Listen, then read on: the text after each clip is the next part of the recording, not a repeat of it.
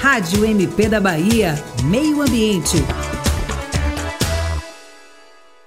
Assegurar ao cidadão o direito de participar dos debates em torno da formulação do Plano Diretor do Desenvolvimento Urbano, PDDU. Esse foi o principal objetivo do evento promovido pelo Ministério Público da Bahia nesta segunda-feira, que retomou em Salvador os debates em torno da questão.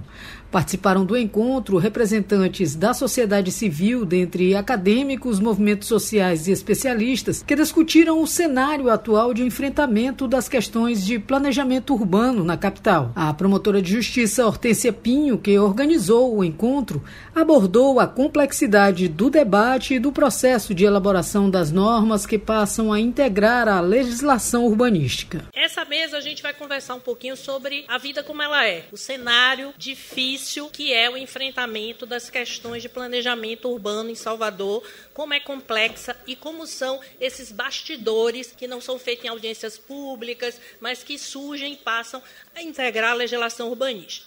Então, eu escolhi aqui trazer para esse banho de realidade como foram feitas as alterações no plano diretor e um pouco de como há um sequestro da cidade pelo setor empresarial. O evento funcionou como uma rodada de debates e foi intitulado PDDU A Discussão Recomeça. Na ocasião, também foi destacada a atuação do MP baiano diante de alterações legislativas consideradas inconstitucionais. A instituição fez uma representação e ajuizou ações diretas de inconstitucionalidade, as chamadas ADINs, que resultaram na suspensão de três dessas leis.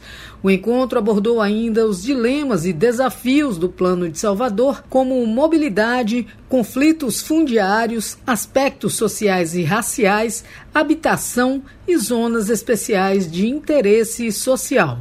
Para a Rádio MP da Bahia, Aline Costa.